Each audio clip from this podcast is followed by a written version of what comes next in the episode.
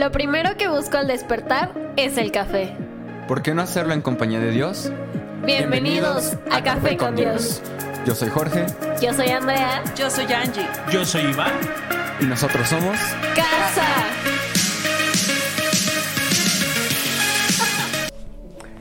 Hey, caro de familia, estamos aquí en una nueva edición de nuestra reunión de jóvenes, claro que sí. Si no escuchan mucho ruido es porque están tan expectantes del mensaje del día de hoy.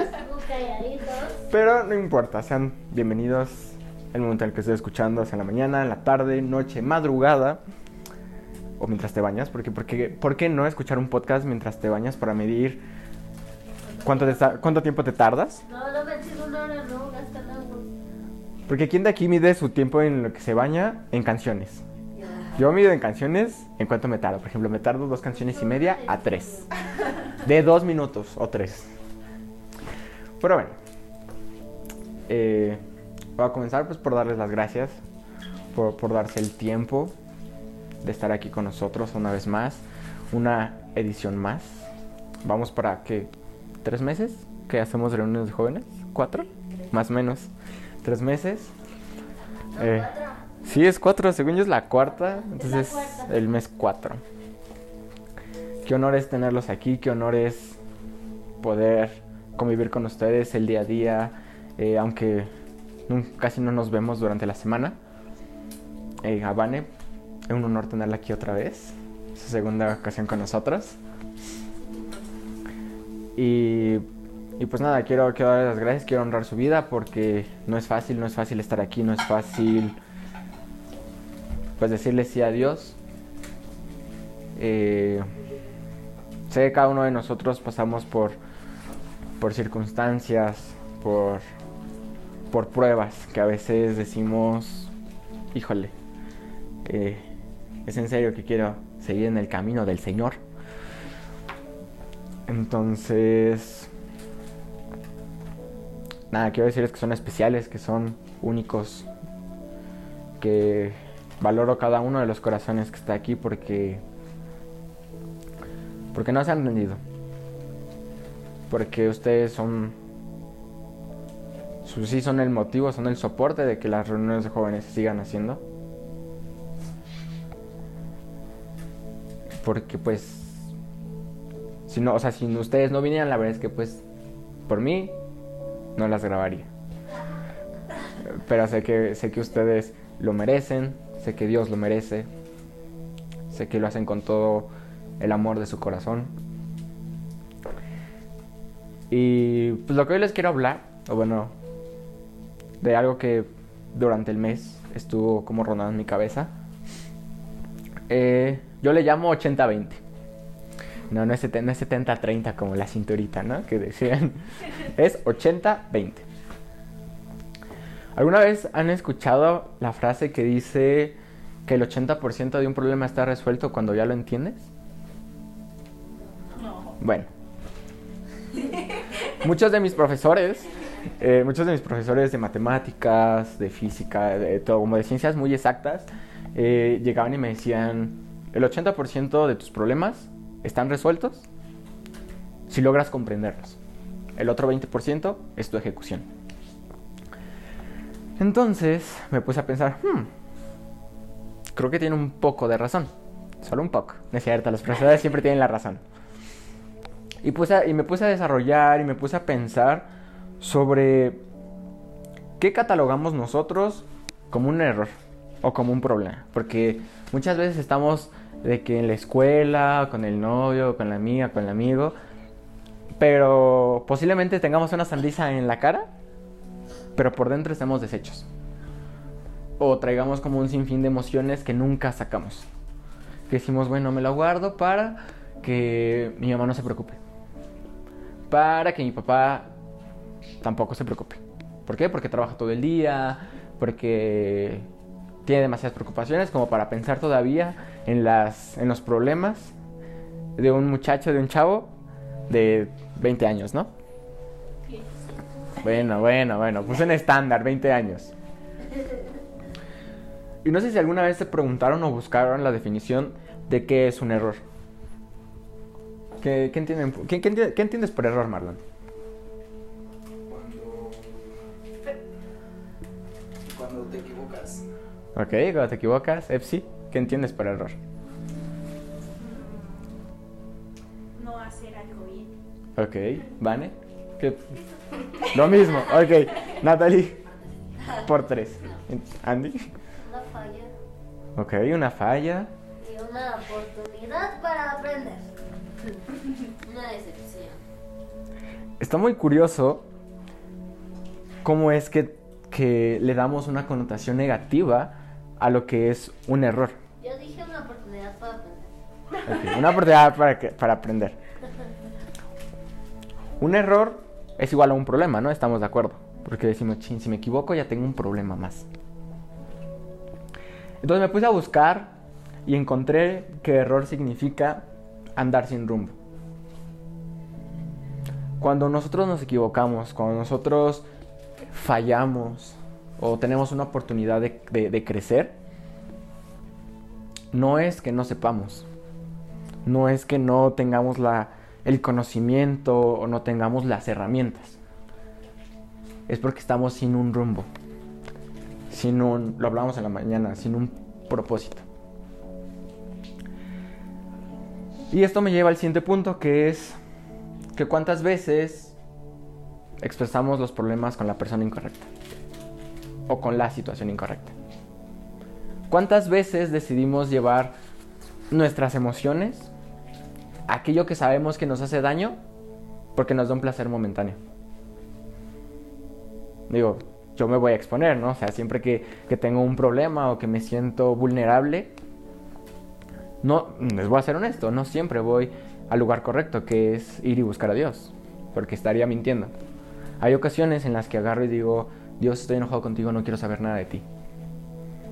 ¿Y a dónde prefiero irme? Ah, pues prefiero irme a chacotear, ¿no? O sea, de que prefiero irme a perder el tiempo con mis amigos a jugar Xbox, no sé.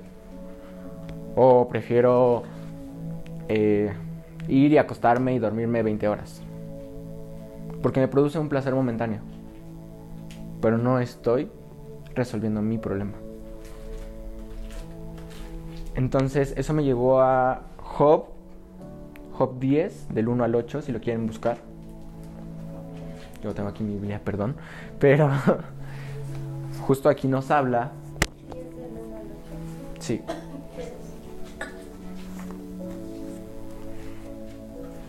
En Job 10, del 1 al 8, dice, estoy harto de mi vida, dejen, de dejen que desahogue mis quejas abiertamente. Mi alma llena de amargura debe, que- debe quejarse. Le diré a Dios, no me condenes de plano. Dime qué cargos tienes en mi contra. ¿Qué ganas con oprimirme? ¿Por qué me rechazas siendo yo obra de tus manos? Mientras miras con favor los planes de los malvados. Voy a detenerme aquí un poquito. Porque sé que más de uno nos hemos sentido así. Más de uno hemos sentido que la vida se nos acaba. Que una calificación nos define. Que una persona, que la opinión de una persona nos define. Un comentario nos define. Y más en esta época en la que la verdad la gente nos llama generación de cristal, pero más allá de generación de cristal, creo que lo podríamos llamar a una generación sin protección. Porque sí es cierto que nos ofendemos, lastimamos con cualquier comentario, con cualquier cosa. Pero las personas no se ponen a pensar ni se preguntan por qué pasa. Y, somos una generación en la que llevamos estos problemas, estos errores a los lugares incorrectos. Y por eso solemos ver a jóvenes frustrados, jóvenes tristes, jóvenes aparentando, porque queremos cumplir con un estatus, queremos cumplir con la regla que nos dice cómo un joven de 18 o 20 años tiene que vivir. ¿Qué clase de amistades tiene que tener? ¿Qué debe de hacer en caso de que vaya, de que tenga un problema? ¿Qué haces cuando tienes un problema, por ejemplo? ¿Qué es lo primero que se les, viene a la mente, se les viene a la mente? Le cuento a mi mamá. Ok, tú le cuentas a tu mamá. Ok. O cambias de, de mundo, ¿sabes? O sea, De entorno. ajá. Lo evades. Sí. Ok. Lo evades. Interesante. Y es a donde voy que tenemos que llevar el problema al lugar correcto. No es que no sepamos cómo hacerlo, no es que no sepamos cómo solucionarlo. Es que lo estamos entendiendo mal.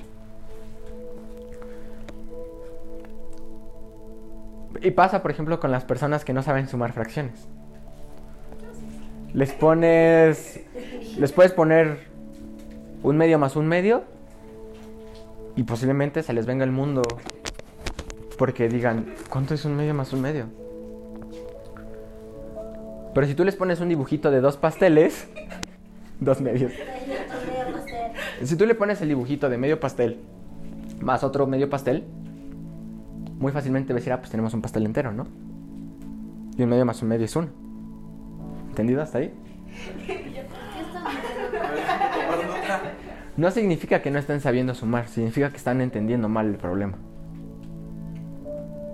O sea, al final están sumando. Sumar saben. Ah, eh, resolver un problema lo saben. Pero si no entiendes que el lugar correcto es llevarlo con Dios, pues es muy complicado hacerlo en tus fuerzas. Y me pasa cuando yo estoy frustrado por un examen y digo, ah, ya estoy hasta el copete de este tema. ¿Qué haces? Avientas las cosas y prefieres irte a dormir. Porque lo estás haciendo en tus fuerzas.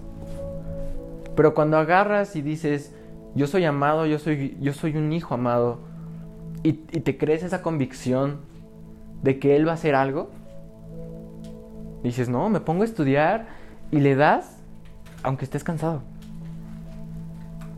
Porque estás confiado y tienes esa convicción de que Él hará algo en ese examen. Que no importa cuál pronóstico haya de... Pues vas a reprobar. Y me lleva al punto en que el enemigo, cuando ve a alguien sin rumbo, alguien que está cometiendo errores o que tiene problemas, empieza a enviar mentiras a la mente. Empieza a decir, no puedes. Tú estudiando una ingeniería, tú estudiando arquitectura, ¿de dónde? Si tú jamás fuiste bueno para las matemáticas, tú estudiando criminología, sí sabes que no les va bien. El enemigo empieza a llenarte la mente de mentiras. Empieza a llenarte de pensamientos opuestos a los que Dios quiere que tengas.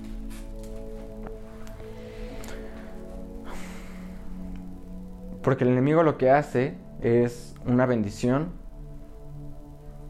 la convierte en una carga. Es como un cuchillo. Yo lo veo como un cuchillo.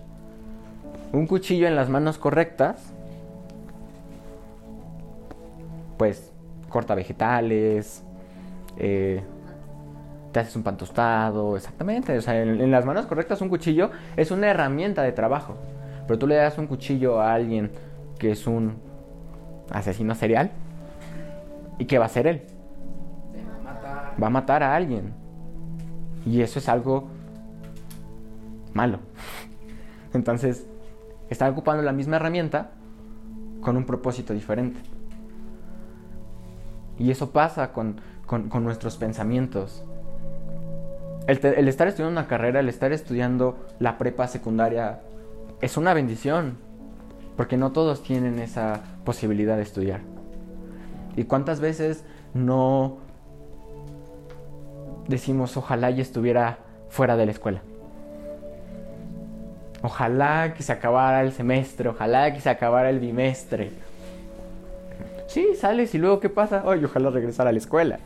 Ay, mis amigos. extraño a mis amigos. Y sin darte cuenta, el enemigo ya te robó algo que te costó esfuerzo. Que te costó semanas de oración, semanas de desvelo.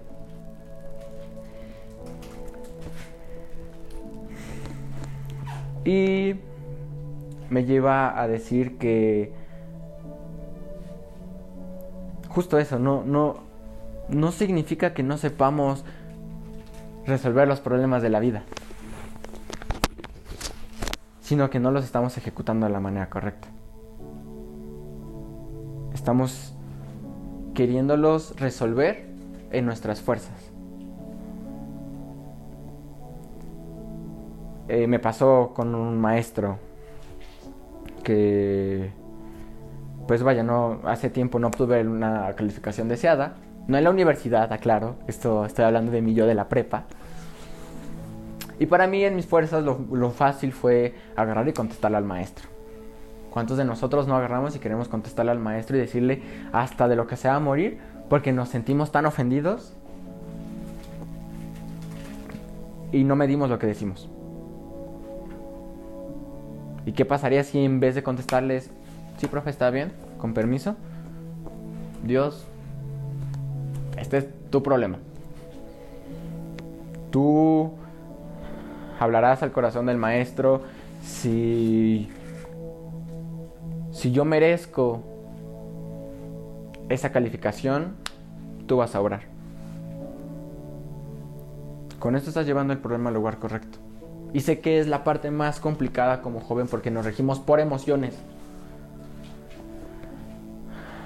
Pero algo que yo he aprendido es que vivas tu vida no en base a emociones, sino en base a principios. Una emoción es el enojo, la frustración, la rabia. Un principio es transparencia, honestidad, respeto, honra, admiración. Si nosotros viviéramos conforme a principios, híjole, nos evitaríamos de tantos problemas. Porque ¿por qué no honramos muchas veces la, la, vida de los maestros que son exigentes? Porque viene la mente a decirnos, ay, estás siendo un barbón. Un barbero, perdón. Ay, estás siendo lambiscón. Ay, ¿qué van a opinar tus compañeros? Pero tú no sabes si tu maestro nunca ha recibido un, un café, un detalle, y por eso sea tan duro. Tú no sabes si tu maestro está teniendo un mal día, una mala semana. O quizás no solamente estamos hablando de semanas, quizás de años.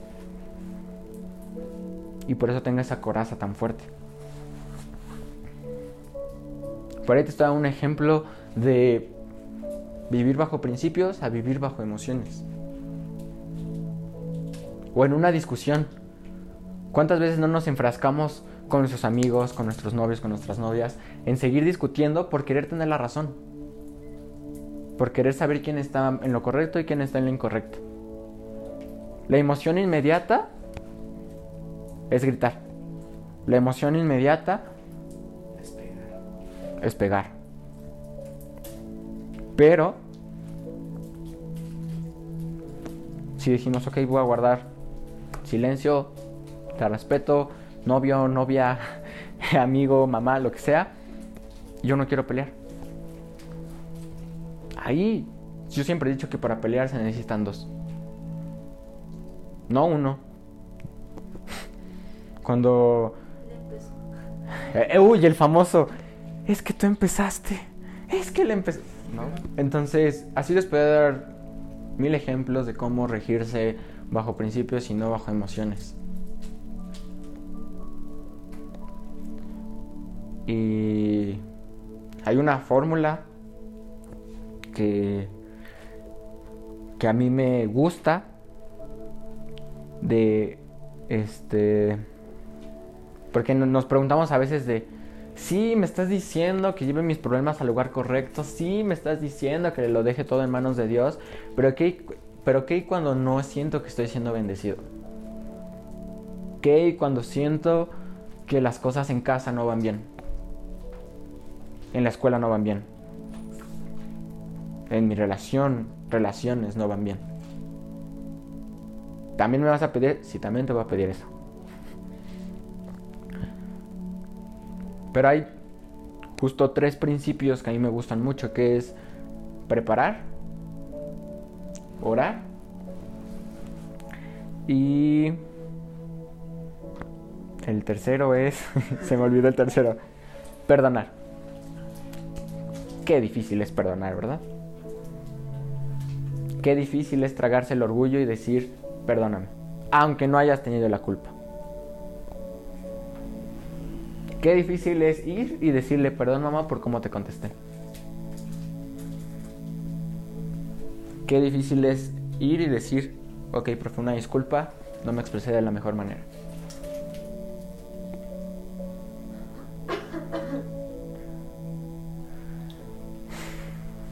Ese siento que es el paso más, siento que ese es el principio más difícil al que nos enfrentamos los, no solo los jóvenes, sino en general la sociedad.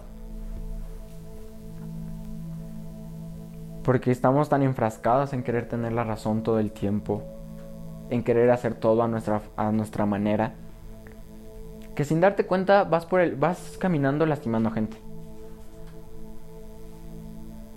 Con alguna palabra, con algún acto, con alguna acción.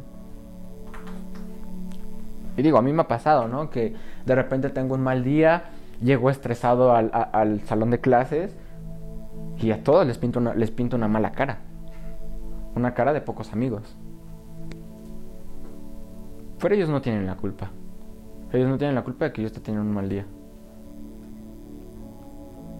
Y es cuando yo tengo que tener el corazón preparado para perder mi orgullo y decir, oye, una disculpa, estoy teniendo un mal día, ahorita no. Y, le comunicas a las personas que no, el, el problema no está siendo ellos, sino una situación ajena a su relación. Y quiero ir desglosando poquito a poquito estos tres principios, el preparar, orar y perdonar. ¿A qué me refiero con el preparar? Creo que este ejemplo ya lo había dado y si no lo vuelvo a decir. Es, ¿a poco le vas a dar una camioneta último modelo a un chico de 14 años? Lo, lo, lo natural sería que no. Estamos de acuerdo. ¿Por qué? A ver, ¿por qué no le darían a un chico de 14 años una camioneta último modelo? Sería muy feliz. Porque no tiene licencia. No tiene licencia. Ok. No sabe manejar. ¿Qué tal si se sabe? ¿Por qué otra cosa no le darías una camioneta a alguien de 14 años? Porque no sabe cómo usarla. que no alcanza los pedales. Mm, porque no alcanza los pedales. Estamos hablando de que ¿está listo o no está listo? No está listo. No está listo. ¿Qué pasa si se le da?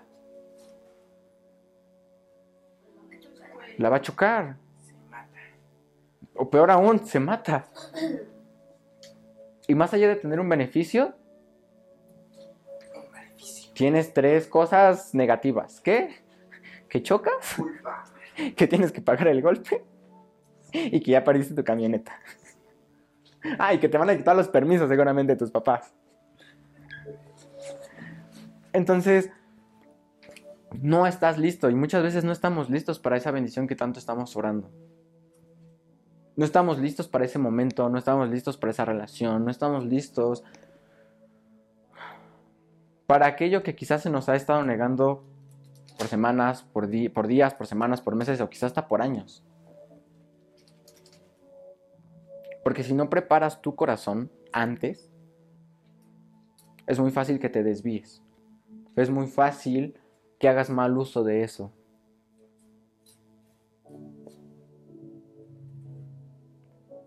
Los narcos se corrompen. ¿Cuántos? Bueno, no, no, no, no conozco narcos. Pero... Mi amigo. Híjole, se me escapó. ¿Cuántas personas conocemos que por el dinero se han, se, se han corrompido? ¿Cuántos políticos han dicho sí, por y para el pueblo? y terminan con millones en la bolsa. Porque no estaban listos para gestionar tanta riqueza. No estaban listos porque se regían por la emoción. De, uy, tengo un montón de dinero. Voy a gastar en esto, esto y esto. Pero ahora quiero más. Y ahora no solamente es una emoción, ahora es avaricia. Y ahora no te importa lo que las demás personas les pase con tal de obtener tú tu beneficio. A, mí me, me sacudió mucho eso. Dije, sí, cierto. ¿Cuántas veces tienes eso por, por lo que oraste y sin darte cuenta empezaste a dejar de ser tú? Empezaste a dañar a tus seres queridos, empezaste a ser altanero, déspota. Y ojo, no solamente estoy hablando de cosas materiales, también de forma espiritual. ¿Cuántos líderes conocemos que se suben a un tabique por la unción que Dios les ha dado y terminan con una iglesia enorme? Varios. Porque no solamente fue a nivel físico, sino a nivel espiritual. El segundo punto que es orar. Cuando ya preparaste tu corazón, cuando ya preparaste el lugar, dices, ok, creo que ya estoy listo. E igual eso no te va a corresponder a ti saber si ya estás listo o no, eso le corresponde a Dios. Toca orar. Y no orar ay sí, Diosito, dame un iPhone 15 Pro Max Plus. Nada. más, más, de, más de uno se sintió aquí, este, no atacado, pero identificado. Hasta yo me sentí identificado. No, no se trata de orar el artículo. Se trata de orar el propósito. Señor, dame un teléfono con una mejor cámara para que pueda tomar, tomar fotos. Oja, deja tú de que están en la iglesia. Tomar fotos, poder emprender un negocio y empezar a, a, a, a vender fotos, a vender sesiones de fotos y así poder bendecir a mi familia, poder bendecir a la iglesia, poder, poder bendecirte a ti. Ahí ya cambié mi oración. Ahí dejé de hablar por mí. El Señor quiere un teléfono para que mi estatus crezca y las personas digan, ah, ese chavo tiene dinero, ah, ese chavo tiene el último iPhone.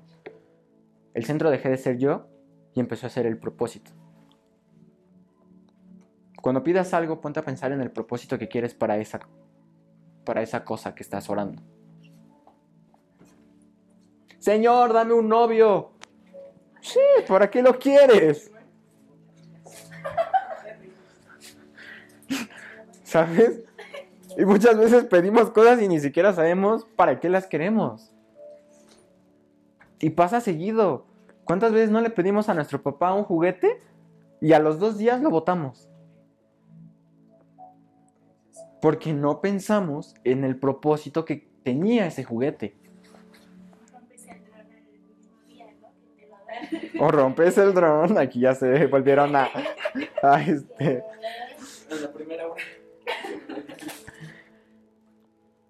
Y viene algo que a mí me sacudió muchísimo, que es, y creo que lo dije en un podcast, que fue, cuando hablas con autoridad, Él te escucha. No es que te haga falta más oración, no es que tengas que gritar, no es que tengas que irte de rodillas A la villa. a la villa, no. Tienes que hablar con autoridad. ¿Y a qué me refiero con hablar con autoridad? Un ejemplo que me gusta mucho es cuando expones en la escuela. Hablas de un tema fluido, con autoridad, porque ya lo estudiaste previamente, porque ya te preparaste, porque ya leíste sobre eso. Y dices, ah, de aquí yo soy el mejor. De aquí nadie me va a dar la vuelta. Eso pasa con nuestras oraciones. Pensamos solamente en nosotros Y Dios nos da la vuelta y nos dice, ay, este pobrecito está pidiendo su teléfono, pero pues, pues no me dice el propósito, no me argumenta para qué lo quiere, no me habla con autoridad. Dame un carro que mínimo se mueva. ¿Cómo que un carro que solo se mueva? Pues pídeme un carro último modelo. Eso pasa con nuestras oraciones. Nos conformamos con lo poquito que creemos que nos merecemos.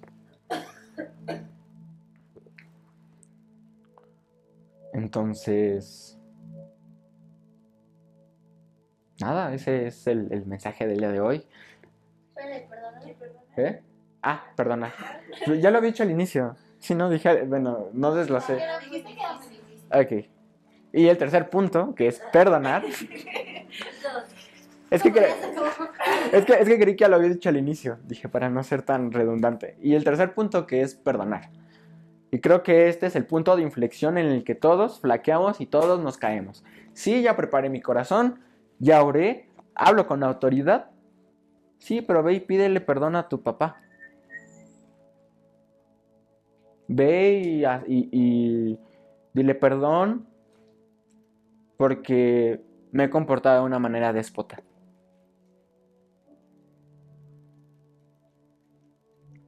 Es muy difícil. Porque es cuando empieza a ser menos tú y más él. Imagínense si José se hubiera ensimismado en su emoción y no hubiera perdonado a sus hermanos. ¿Creen que hubiera recibido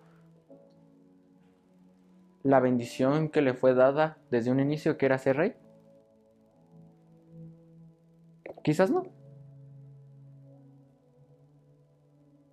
Pero él dijo, a pesar de los azotes, de las humillaciones, de que me vendieron, yo los perdono. Es más, no solamente los perdono, los bendigo.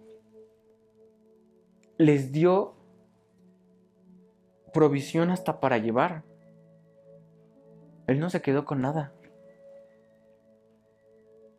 Y para él hubiera sido fácil, no. Tú me azotaste, tú me vendiste. ¿Por qué yo ahora que estoy en el, pues en el poder tendría que perdonarte? Tendría que ser bueno contigo.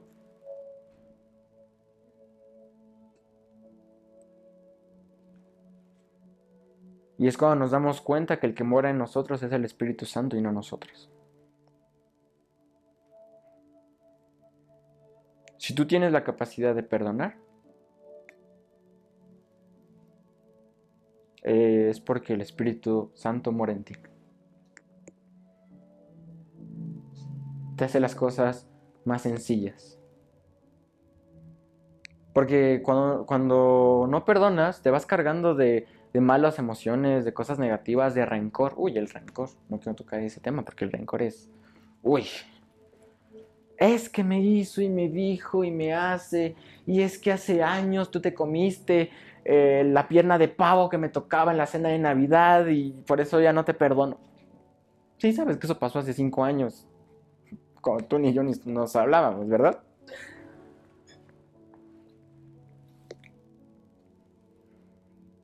Qué importante es perdonar. Qué importante es... Ojo, y perdonar no significa que tengas que continuar en ese lugar, ¿eh?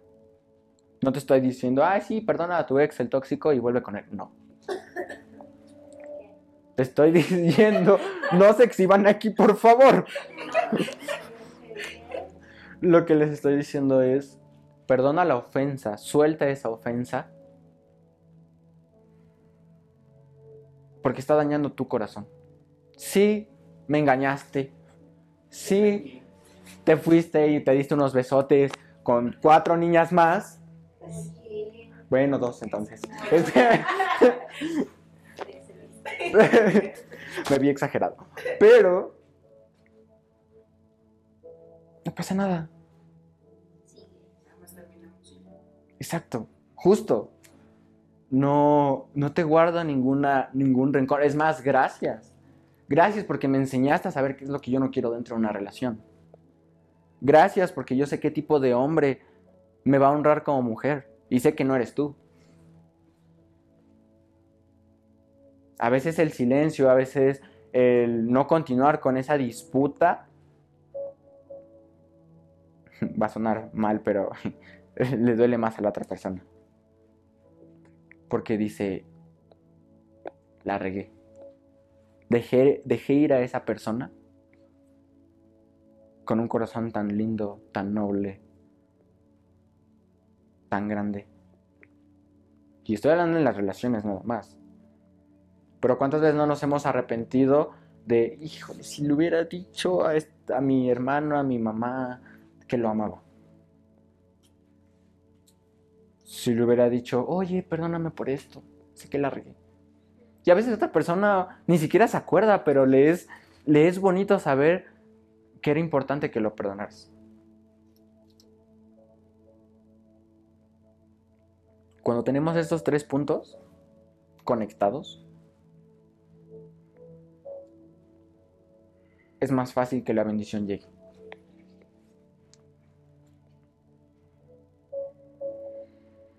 Entonces, pues nada, es el mensaje del día de hoy.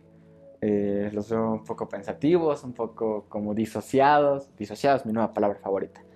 Este. Yo los invitaría a ti que me estás escuchando a que te pongas a recordar si hay. ¿Qué rencores hay en tu corazón? Porque estoy seguro, estoy seguro y te lo firmo, que aunque sea, hay uno que dice, sí, este nunca se lo perdoné a esta persona. Y mándale un mensaje. Dile, hey, hermano, bro, carnal, amigo, amiga, perdóname por esto. Quiero que sepas que te quiero mucho y que si me necesitas, aquí estoy. Nada más. Y ustedes también, también los invito a ustedes que, que lo hagan, que se pongan a pensar. Y les va a doler, les va a doler pedir, pedir perdón y aceptar sus, sus fallas. Pero el beneficio es mayor. Entonces, pues nada, ese es el mensaje del día de hoy. Gracias por escuchar. Recuerda que nos puedes encontrar en nuestras redes sociales. Somos arroba somos casa. En Instagram, Facebook, TikTok y Spotify. Y si te gusta nuestro contenido, por favor, danos 5 estrellas en Spotify. Like a nuestras publicaciones que ahí estamos anunciando nuestras futuras reuniones de jóvenes, así como todas las actividades que se vendrán, porque se viene nuevo año, se viene año nuevo, se viene se vienen los congresos, entonces se viene este nuestro pastor Aaron Aarón y este y Gustavo Falcón.